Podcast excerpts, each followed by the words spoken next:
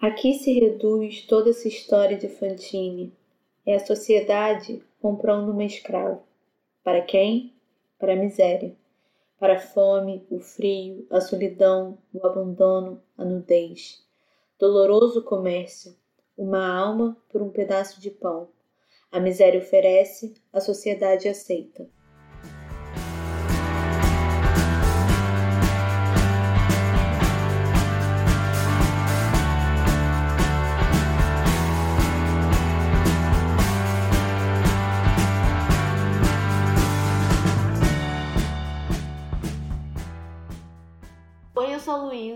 E eu sou a Isa.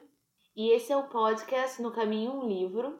É, hoje a gente vai discutir o primeiro arco dos Miseráveis, que, fala, que é, é intitulado é, Fantine. Então a gente está usando uma terminologia aí que é arco, né? Então o livro ele é dividido em cinco arcos. Esse primeiro é o da Fantine, é, e cada arco é dividido em livros e os livros são divididos em partes ou capítulos. Aí sabe-se lá qual que a gente vai usar na hora. Mas, é, então, esse, esse primeiro arco, o arco da Fantine, ele tem oito livros, né? É, a gente vai fazer uma discussão que vai acabar entrando em spoilers.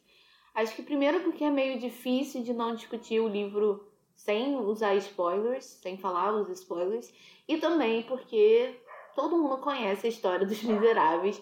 E se você não sabe nada sobre isso, por favor, pelo menos assista o um musical. Porque, como assim, não é mesmo?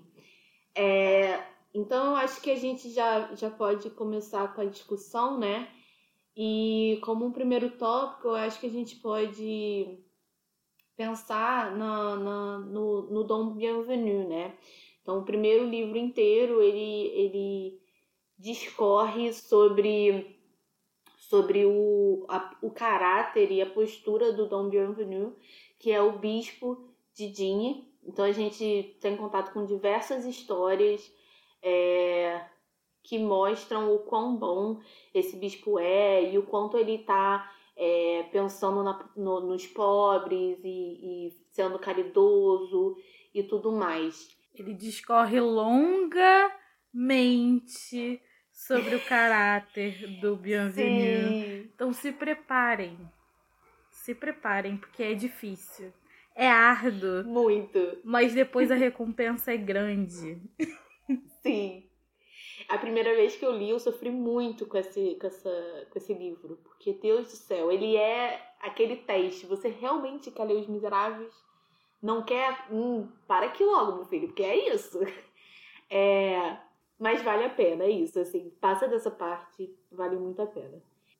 E depois desse, desse dessa longa história do Bienvenu, ele vai falar qual é a condição que o Bienvenu mora, o lugar, é, como é que ele chegou a ser chamado de Bienvenu, como é que era o nome dele, Luísa? Você lembra? Era Mi, Miriel, Miriel, é. alguma coisa assim. E ele e aí ele se torna bienvenue como uma como um termo é, um termo que os que o povo cria para ele, né? Que seria aquele que é bom, aquele que faz as coisas boas e tal. É, e a gente fica o tempo todo se perguntando assim, meio que, caramba, mas o que, que ele tá falando sobre esse cara, né? De onde, onde que ele quer chegar. É, e às vezes não só na parte do bispo, a gente se, se pega pensando isso, assim, onde é que o Vitor Hugo quer chegar com esse com todo esse com toda essa narrativa, o que, que ele está tentando explicar, assim. E depois ele meio que se explica, porque o Bienvenu, ele tem um ele é um sabe no, no xadrez que o bispo às vezes pode ser a peça-chave de tipo para você fazer a sua jogada? Eu acho que ele o Bispo Bienvenu também é uma peça-chave nos Miseráveis, não é à toa que o Bienvenu é o primeiro personagem a ser introduzido. E sem ele não haveria história. Assim, é, o Bienvenu ele tem um ato de bondade com o Jean Valjean que é tão imenso que ele é capaz de transformar o Jean Valjean. E, e isso, né? E, e, é aquela corrente do bem, né? E o Jean Valjean vai lá e ajuda outra pessoa, uhum. enfim. É, mas depois a gente vai falar disso. E, e aí a gente também pensa, poxa, esse cara da igreja, né? Essa, essa igreja meio super ortodoxa, Sim. coisa estranha, esse cara sendo bom aí, mas ele eu realmente é bom. Exatamente, eu fiquei esperando ele ele fazer alguma coisa de errada. Que eu fiquei assim, não, não pode não, não, não pode ser bom assim não, tem alguma coisa. E isso é horrível, né? Porque é exatamente o que a própria sociedade, e o Vitor Hugo retrata isso, espera dele. Ah, mas ele tá ajudando porque ele tem algum interesse. Ah, ele tá fazendo isso por causa daquilo. Sempre esperando, porque a pessoa não pode ser boa simplesmente porque ela é ou porque ela trabalha essa questão. Tem que ter algo por trás. Eu acho isso horrível, né? Então me fez repensar a minha própria atitude de fazer a mesma coisa que, que é representada na, no livro, né? Uhum. E o Bienvenu, ele, ele é muito bom, ele é muito honesto, ele, enfim, né, faz a caridade.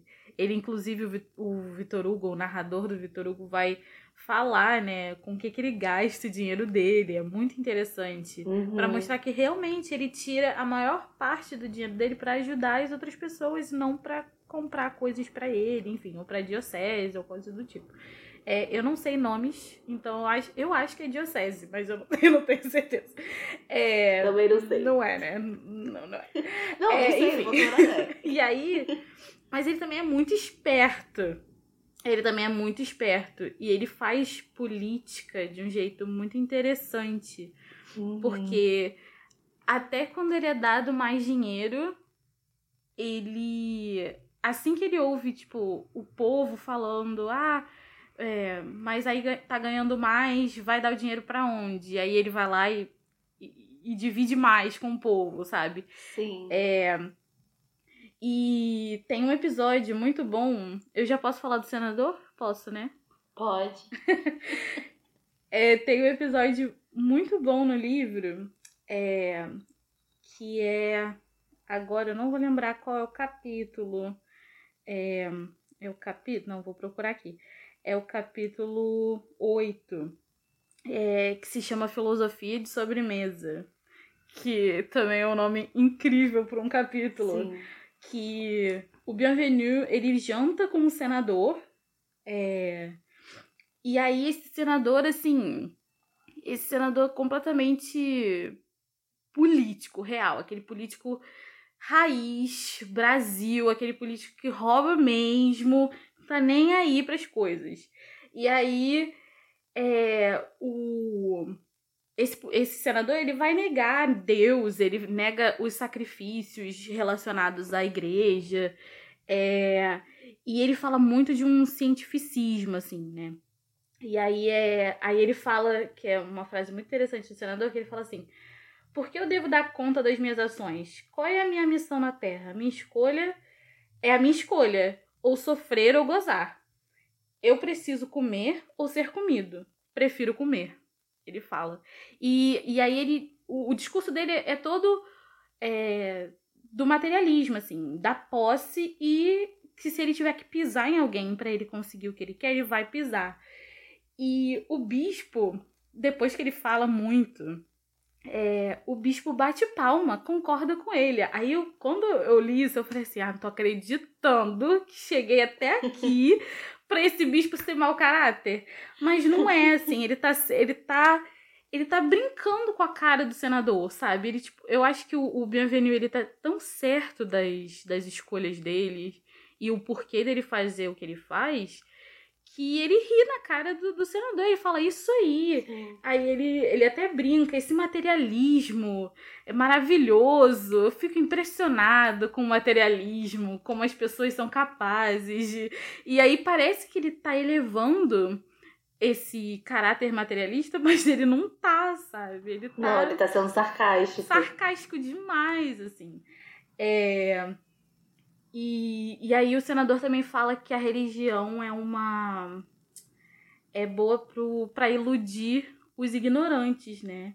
O que estão abaixo dele enquanto senador, né? E isso é muito interessante também, como para botar numa dicotomia, né, de o pobre e o rico, assim, né? A igreja e o e, que ajuda o pobre. É, Uhum. que talvez seria uma ilusão, uma grande ilusão, mas é, eu acho que o que esse narrador, né, tá tentando mostrar também é que não é, depende muito do lugar que você vem, é, de como você chegou até onde você tá. Eu acho que esse existe esse caráter muito grande na narrativa dos Miseráveis, que é que o meio vai ditar bastante quem você é e o caráter que você tem, Sim. sabe? É, isso é muito interessante pensar, principalmente numa França pós-Revolução Francesa, num período de, de muita guerra, de muito confronto, é, que ainda está tentando se, se entender e se restabelecer. E, e aí. E pensar essas coisas é muito interessante. Pensar quem. Poxa, vale a pena fazer caridade? Não vale a pena? Tem tanta gente, sei lá, morrendo, miserável aí. É, tentando, e tem tanto político também tentando extrair do outro. Que, que estranho. Será França? Será Brasil 2020, né? A gente não sabe. Né? Chega a ser difícil ler o livro, que é tanto tão conectado com a nossa realidade e pensar nessa questão de que ainda hoje a gente tem os mesmos problemas que naquela época, é, que a gente evoluiu muito pouco, é, é assustador, né? É bem preocupante. Pensando ainda na, no caráter do, do Dom Bienvenu e como esse caráter ele é construído é, no texto, eu acho interessante a gente é, comentar a cena em que o Dom Bienvenu vai visitar o G, né? Que é, lutou na Revolução Francesa e tal, e que tá morrendo. É, eu acho que essa é a cena, é a única cena, pelo menos pra mim, que me faz questionar um pouco a bondade do Dom Bienvenu, não no sentido de que ele não é bom, mas no sentido de que essa bondade não é algo é, completamente parte de quem ele é, mas também é construída. É uma consciência de que é, ele tem que ser bom, que ele tem que, que confiar nos outros, ele tem que ser humilde é, e uma luta com, constante para ser desse jeito. É, Isa, você já tem uma opinião, acho que um pouquinho diferente? É, eu. O que eu tiro mais desse capítulo, assim. Eu acredito que sim, o, o Bienvenu, ele tá sempre é, atento às atitudes dele, como ele pode ser bom com o próximo. E eu acho que isso, isso nele é um pouco puro, sim, porque só o fato dele estar tá sempre atento em relação ao outro faz isso ser uma bondade um pouco mais. É, é, é, que tá mais ligada ao próprio caráter dele, sabe? Não é uma coisa que ele, ele, ele trabalha porque ele encontra o outro, entende? Mas porque ele tá sempre disposto, é uma coisa que é óbvio que ele vai sempre aprender. É, mas o mais interessante desse capítulo, eu vou até chamar atenção para o nome desse capítulo, que é O Bispo na Presença de uma Luz Estranha. É, e, e esse capítulo ele vai chocar esses dois mundos, que é o mundo é, da tradição, que a gente já tinha até comentado, que é o que o bispo acaba representando, apesar dele ser é, completamente fora do que essa tradição representa, é, dentro da França, né, é muito importante sempre lembrar que a gente está trabalhando com um contexto muito específico de França, né? Claro que isso res, ressoa em outros contextos, mas o contexto aqui é a França pós-Revolução Francesa e tudo que o bispo vai representar enquanto tradição e o G, que é uma pessoa que lutou contra esse regime, ele, tem, ele derru queria derrubar os ideais desse, desse regime é, antigo da igreja e da aristocracia, né? E, e esse choque ele vai ser muito interessante porque vai levar o bispo a repensar algumas coisas também. É como é como se esse encontro tivesse, tivesse colocando de forma num núcleo muito pequeno entre duas pessoas aquilo que tudo, tudo que a Revolução Francesa quis trazer de choque, assim. E dentro de uma conversa, que é muito interessante, porque a Revolução Francesa foi luta atrás de luta, muitas pessoas morrendo, enfim, uhum. é um povo que, mesmo que fosse inocente, acabou também sofrendo muito é, pela, pelas, pela luta desse ideal que seria libertar a França desse regime, né? E aí, é, esse bispo na presença da luz estranha, essa luz estranha seria o próprio iluminismo, né? Essa luz que, que é uma luz que trouxe a luz às pessoas e tal, mas que vai ser questionada o tempo todo nesse, nessa conversa. É, tem uma, uma cena que o G ele tá falando que ele lutou contra o Luiz XVI, é, o Luiz que ele não votou pela morte do Luiz XVI, mas que ele ele acredita na exterminação do mal. E aí ele fala, ele fala assim: "Votei pelo fim do tirano. Isso é, pelo fim da prostituição da mulher, da escravização do homem, da ignorância da juventude. Votando pela república, votei por tudo isso. Votei pela fraternidade, pela concórdia, por uma nova aurora. E depois ele comenta que ele fala que na ruína do velho mundo, essa ruína transformou-se numa taça de alegrias. E aí, o Bienvenu, muito esperto que ele é, assim, eu acho que ele é muito perspicaz, ele vai ele vai falar que não houve o fim de tudo isso, que a tradição ela não morreu, que mesmo que que tenha se lutado por esse ideal, essa tradição não foi morta. Aí ele fala assim: hoje, o bispo, né, ele vai falar, hoje, após a volta fatal do passado que se chama 1914, por quê? Em 1914, eu fui fazer uma busca, né, porque tem que se fazer. É, em 1914, se estabelece um período que chama Restauração Francesa. E aí, nesse, nesse período de, de, de restauração, tem muita revolta, porque se estabeleceu a República, mas ainda não se sabe o que vai fazer com a França, e no ano seguinte Napoleão vai voltar. Então, né, porque aqui a gente está vendo um passado, né? Aqui uhum. no livro a gente está vendo um passado. Então, o Vitor Hugo, já muito ciente desses fatos históricos, tá botando isso em, em xeque também. Então, quando Napoleão volta, tem um período de. É, eu acho que é Guerra de 100 Dias, eu acho que é isso. Em que vai, vai ter um choque que vai parecer como um choque que teve na Revolução Francesa. E aí, voltando à fala do bispo, ele vai falar assim: é, nesse ano de 1814 é melhor dizer alegria desaparecida. Infelizmente, a obra não está perfeita, concordo. Derrubamos as aparências externas do antigo regime, mas não lhe suprimimos as ideias. Não basta destruir os abusos, é preciso mudar os costumes.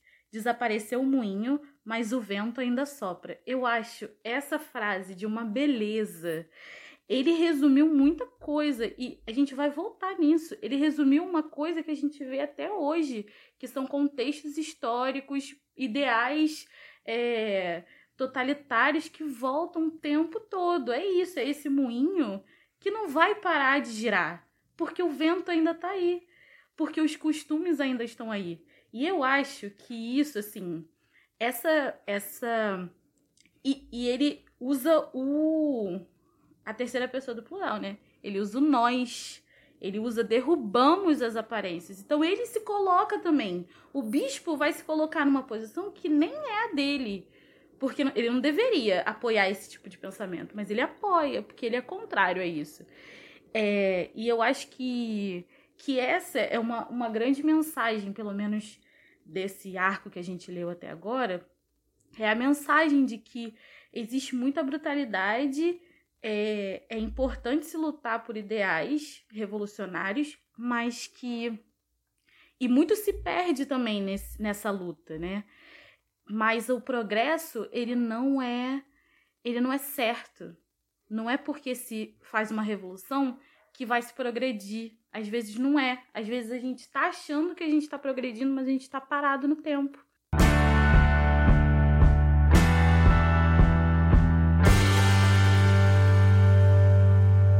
Eu acho então que a gente pode começar a discutir é, toda a, a narrativa e, e, o enredo em cima do Jean Valjean.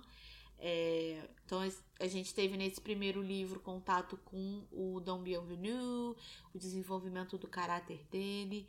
E aí quando a gente chega no segundo livro, a gente conhece então esse novo personagem, o Jean Valjean, que é, aparece na cidade de Dinhe. E aí é que começa as, as ações e a parada começa a ficar animada, mas é um livro bem bem é, desesperador, né? Porque a gente vê então é, esse personagem, o Jean Valjean, chegando numa cidade nova e buscando é, lugar para ficar, para dormir e, e, comida e sendo é, sendo enxotado é, é, por todo mundo simplesmente pelo fato dele ter sido é, dele, dele, dele ser um grilheta, né? Dele ter ficado na, nas galés e, e tudo mais. As pessoas nem mesmo escutam ele e existe um, um terror por esse homem. As pessoas não sabem o que ele, ele fez, é, simplesmente que foi uma atrocidade, porque roubar um, pão, um pedaço de pão é uma atrocidade, não é mesmo? É, então, eu, eu acho assim, a gente vê então nesse, nesse trecho também, nesse livro, a comparação com o cão, até mesmo o cão é, enxota o Jean Valjean, ou seja, ele, ele não é nada para essa sociedade. E então, assim, é horrível. Você lê isso tudo é, e, e, e, a gente começa então a discutir algo que depois o, o é, é, falado lá mais pra frente. De que as galés é que fazem os grilhetas. É muito difícil para um para alguém que roubou, que matou, seja lá por qual for o motivo, depois de ir para um lugar desses, é, retornar e conseguir se, se, se reeducar, vamos dizer assim. Estabelecer, e sair né? Da, isso, e sair dessa realidade. Porque você tem que, todo lugar que você passa, você tem que mostrar o seu passaporte de ex-grilheta. E o simples fato de você fazer isso te faz um criminoso, assustador, uma pessoa que todo mundo vai temer e vai e vai é, e, e, vai e vai não vai não vai ajudar, né? É, e aí, assim, a única pessoa, então, que ajuda o, o Jean Valjean é o Dom Bienvenu. E como o Isa já disse antes, é então o Dom Bienvenu que, de certa forma, acaba é, ajudando todos os personagens que vão aparecer no livro. Porque ao ele ajudar o Jean Valjean, o Jean Valjean vai ajudar a Fantine lá mais pra frente e assim por diante. É aquela corrente do bem. Essa é a ideia central, né? É... E aí, assim, a gente então tem o, o, o Jean Valjean sendo ajudado pelo Dom Bienvenu, é, que confia plenamente nele e a gente não espera outra coisa desse personagem, né? E é, a gente vê então esse embate, por conta da ajuda do, do, do Dom Bienvenu, esse embate do Jean Valjean é, de vou continuar é, mal e, e é, não continuar mal, mas vou seguir esse caminho que é esperado de mim, de eu sou o terror, eu sou uma pessoa ruim, eu sou um criminoso, ou eu vou tentar mudar, apesar da sociedade é, não me dar esse, esse poder de mudança, né? E aí eu acho que a cena do, do Gervais, né, em que ele é, rouba o dinheiro do menino, é, é um exemplo de, dessa luta dele. Ele já tá habituado a essas maldades porque ele não vê outra opção. E aí, depois que ele rouba o Gervais, ele percebe, mas eu preciso mudar. O Dom Bienvenu, ele me deu esse poder de mudar, ele, ele me deu essa possibilidade que ninguém pensou em me dar. É, então, a gente vê então essa mudança do Jean Valjean. É, eu acho que o mais legal nessa, nessa jornada do Jean Valjean, assim, é, é que ele, ele sofre o tempo todo. Ele conta a história dele e aí ele fala que ele perdeu os pais, e aí ele vivia com a irmã, e a irmã tinha sete crianças, e aí ele, tinha, ele teve que roubar um pão para poder alimentar a irmã e os sobrinhos que eles estavam morrendo. Não era nem para alimentar ele, era para alimentar a família dele. E aí ele é pego e aí ele é condenado a tantos anos, agora eu não lembro, cinco anos, não é isso? E o resto, ele fica 19 anos na prisão, mas o resto da sentença dele é porque ele tentou fugir várias vezes. Então a gente já vê ali né, nele esse caráter de inconformismo.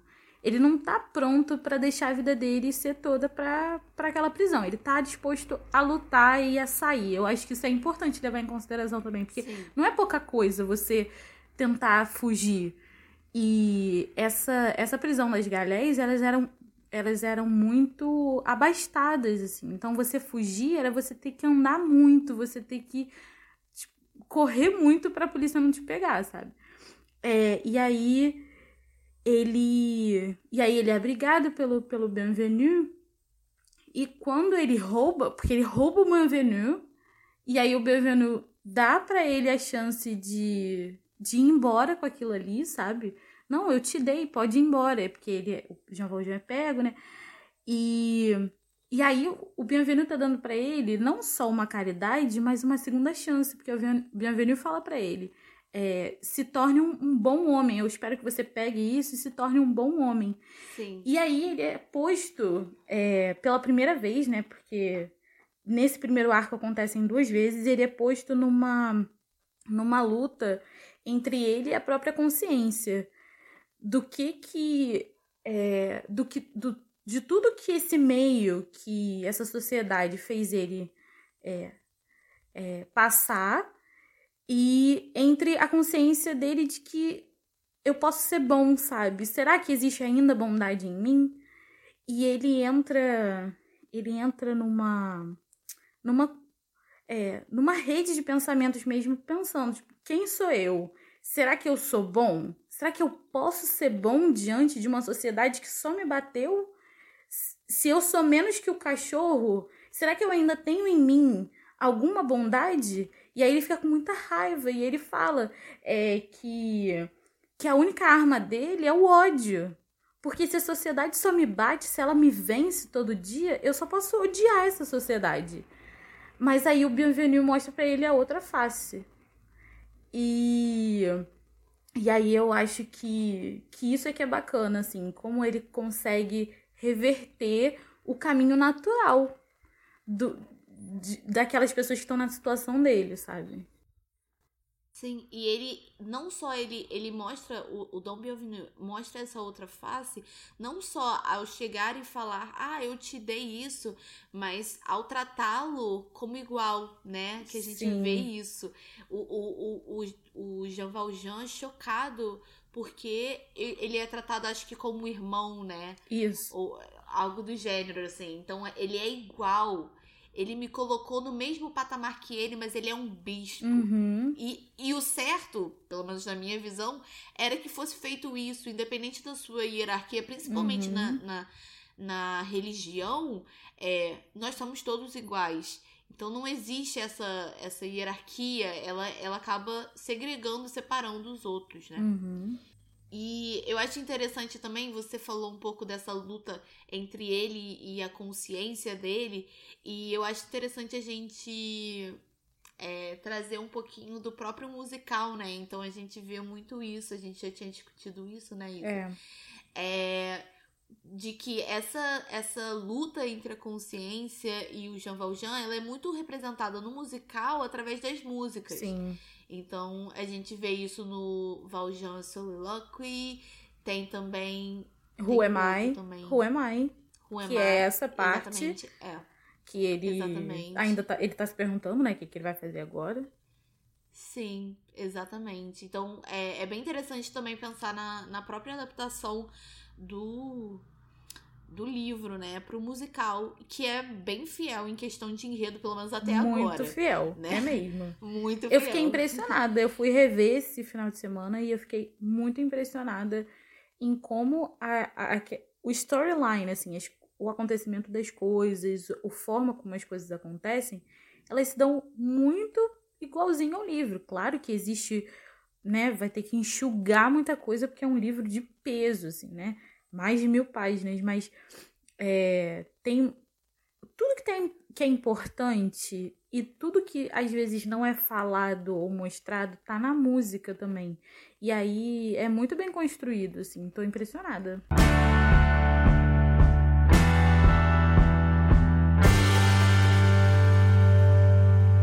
Outra parte que eu acho, assim, que também tá relacionado com, com o próprio musical e que eu acho bem interessante, é, e é uma das, das minhas favoritas, é, é a parte 8 do, do livro segundo, A Onda e a Sombra, que me remete muito ao a primeira música né, do musical, o, o, o Look Down.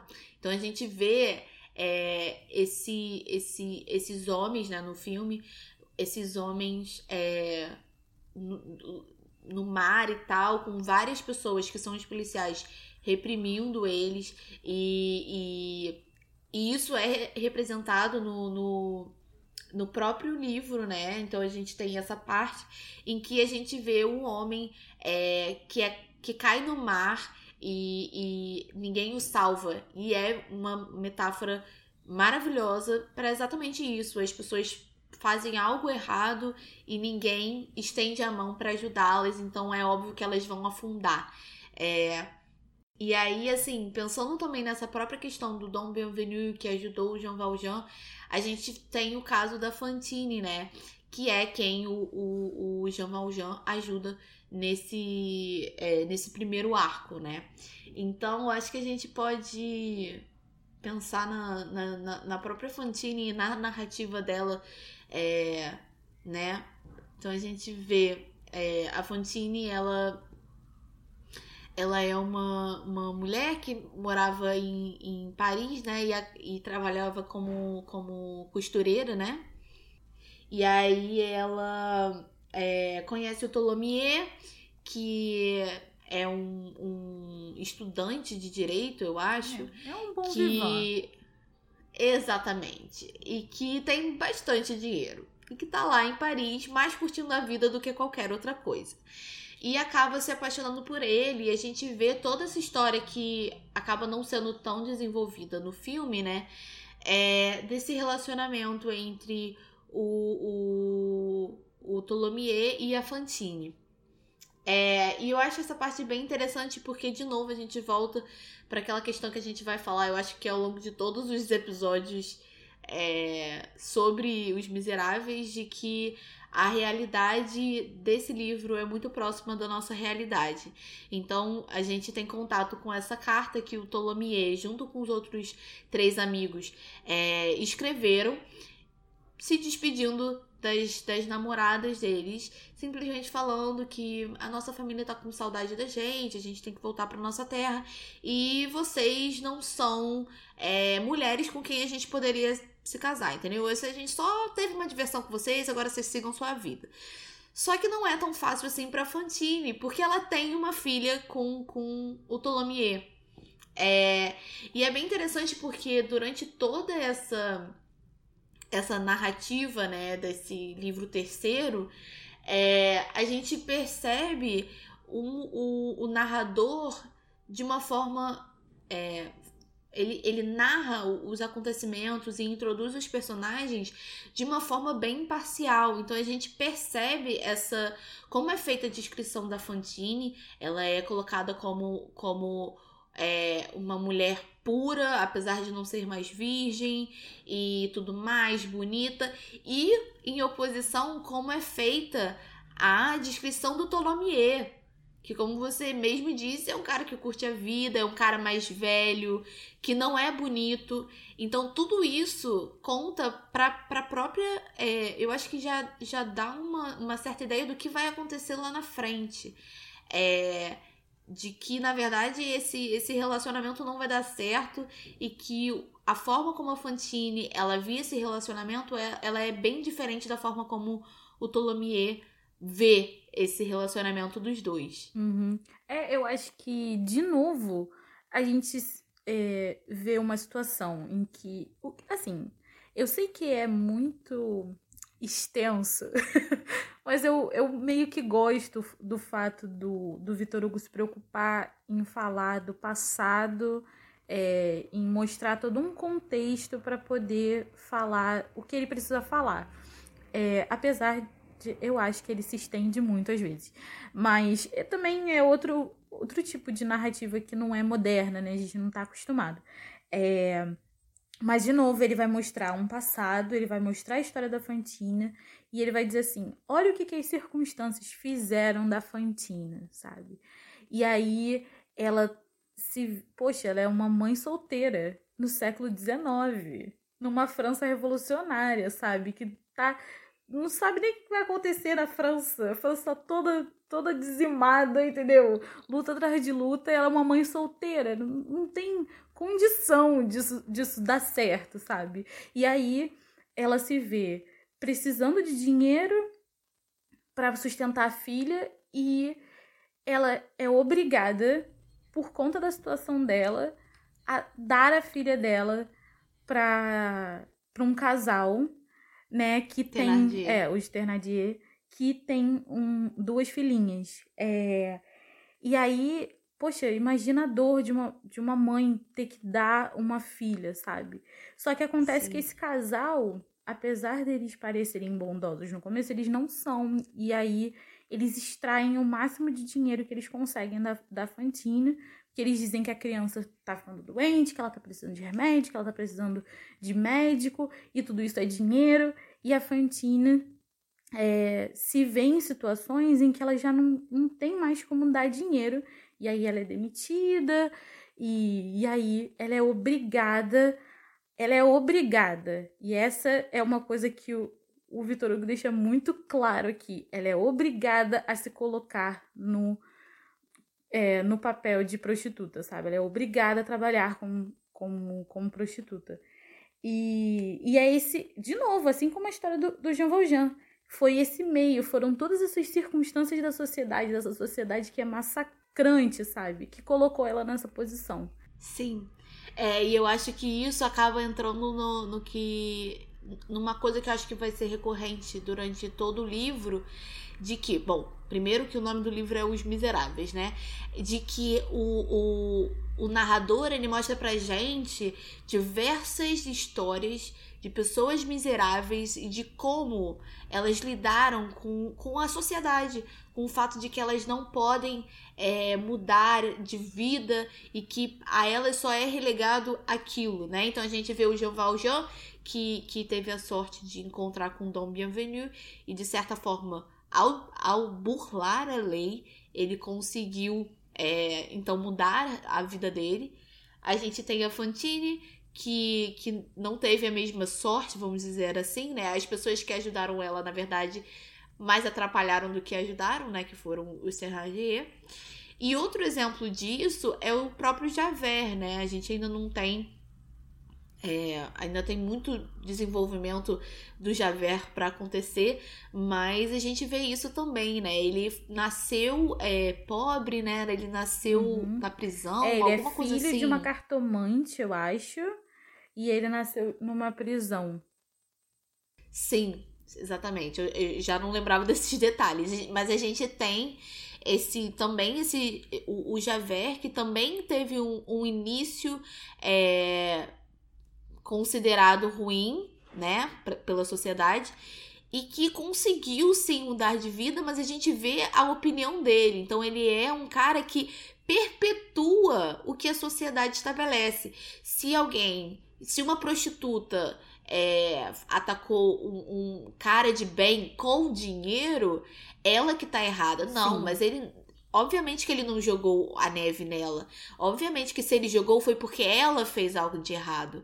É, então a gente vê isso o tempo todo. Ele teve essa oportunidade de mudar de, de, de estado, de, de, de nível social e tudo mais, mas ele perpetua essa, essa realidade, essa sociedade.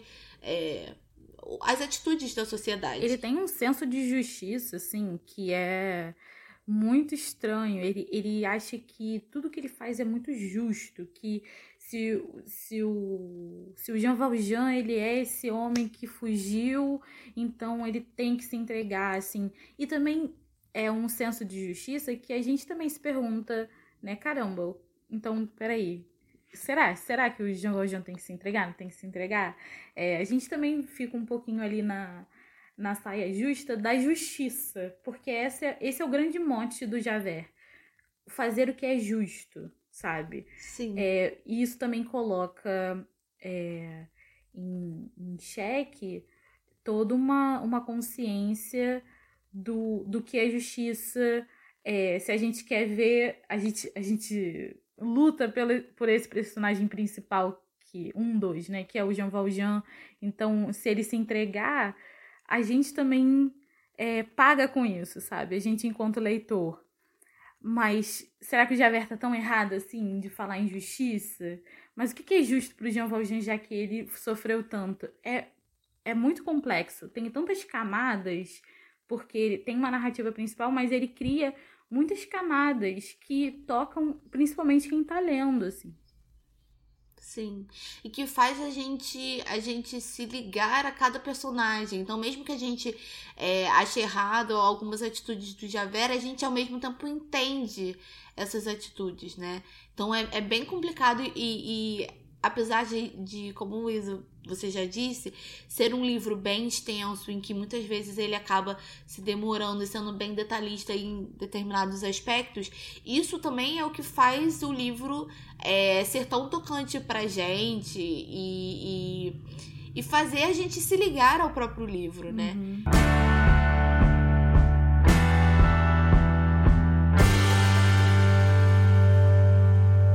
Agora que a gente tá chegando no final desse primeiro arco, né?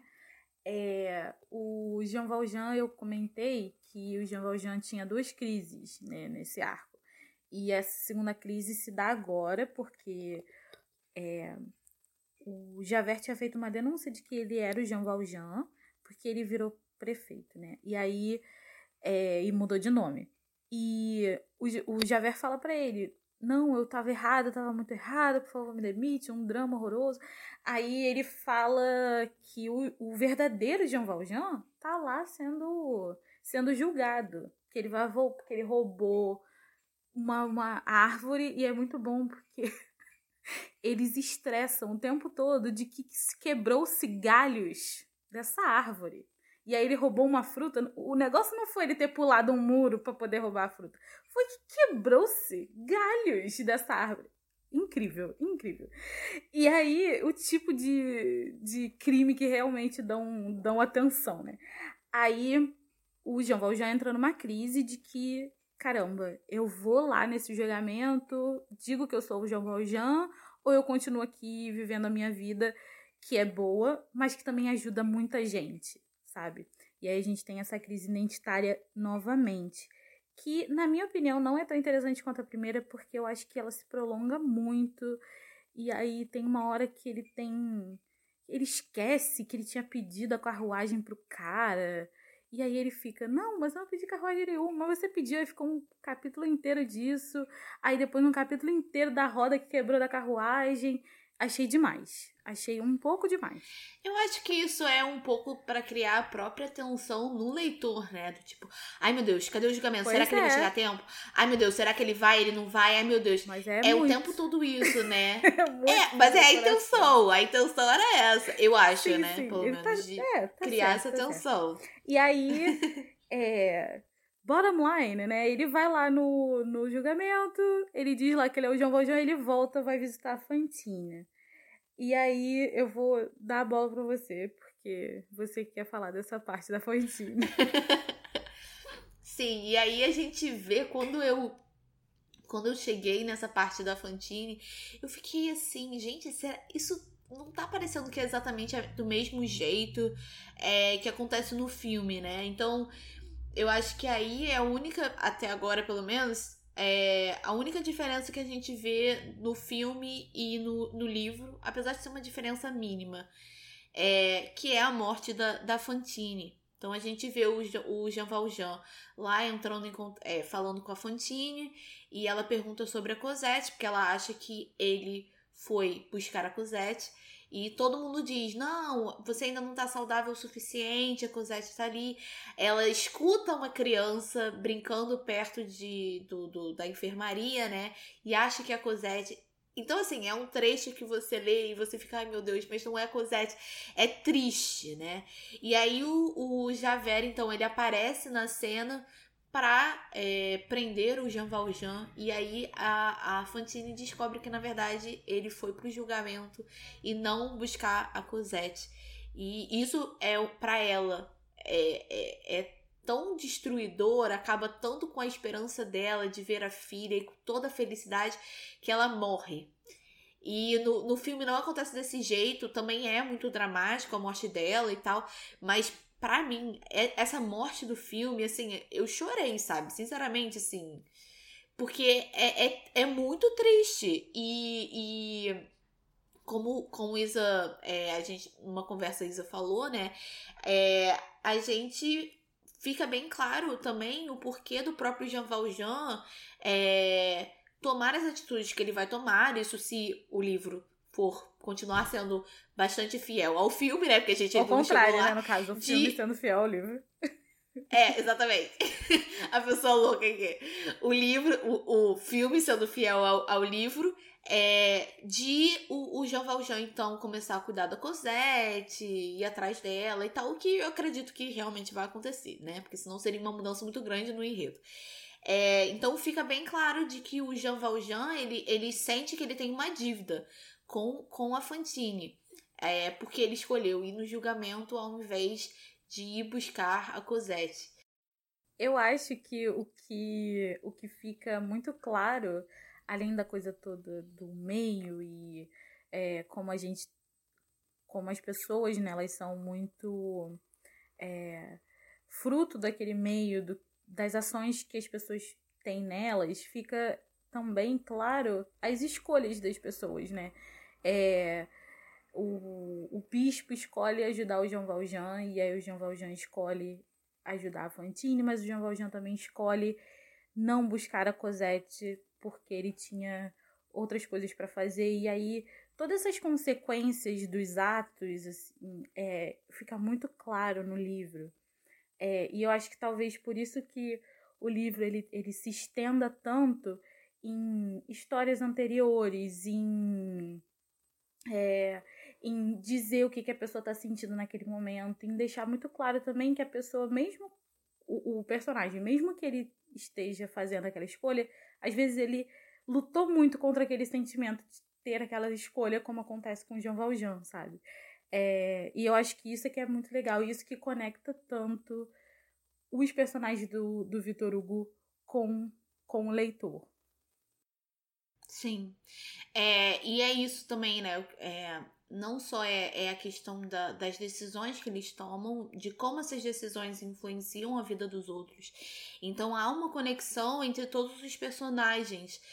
E essa conexão, ela é feita de duas formas até, né? Porque a gente tem essa conexão por conta dos enredos que acabam um cruzando com o outro, mas também é, as próprias é, dicas, né, que o Vitor Hugo ele deixa ao longo do, do, do, livro. Então a gente tem uma dica lá no momento em que o narrador fala sobre, sobre os castiçais do Dom Bienvenu, que no segundo capítulo, no segundo livro, a gente vê então o Jean Valjean roubando isso. É, a mesma coisa acontece quando, quando é, se, na, se fala um pouco sobre, sobre o caráter da, da freira, se eu não me engano, Samplice, né? Uhum. E de que ela não mente. E aí, quando o Javert tá lá vendo o Jean Valjean tem alguém aqui ou você está sozinha? E aí ela chega e mente. Exatamente. Então tem toda essa, essa conexão que é, é, eu, eu acho que é até interessante, né? Porque numa primeira leitura é, elas vão passar despercebidas. Algumas não passam tão despercebidas porque a gente já conhece o enredo por conta do, do, do próprio musical, né? uhum. né? Então, por exemplo, a dos castiçais, na hora que, que, que, que o narrador fala dos castiçais, eu, eu já penso no Jean Valjean direto. Uhum. A da Samplice, por exemplo, para mim já não, já não teve a mesma coisa, porque no filme é um pouco diferente. É, então eu acho esse aspecto também bem interessante, essas conexões que ele faz entre os livros.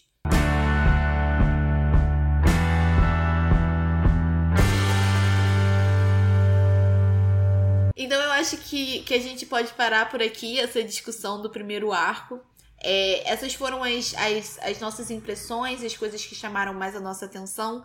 É, mas a gente também quer saber o que vocês acharam desse primeiro arco.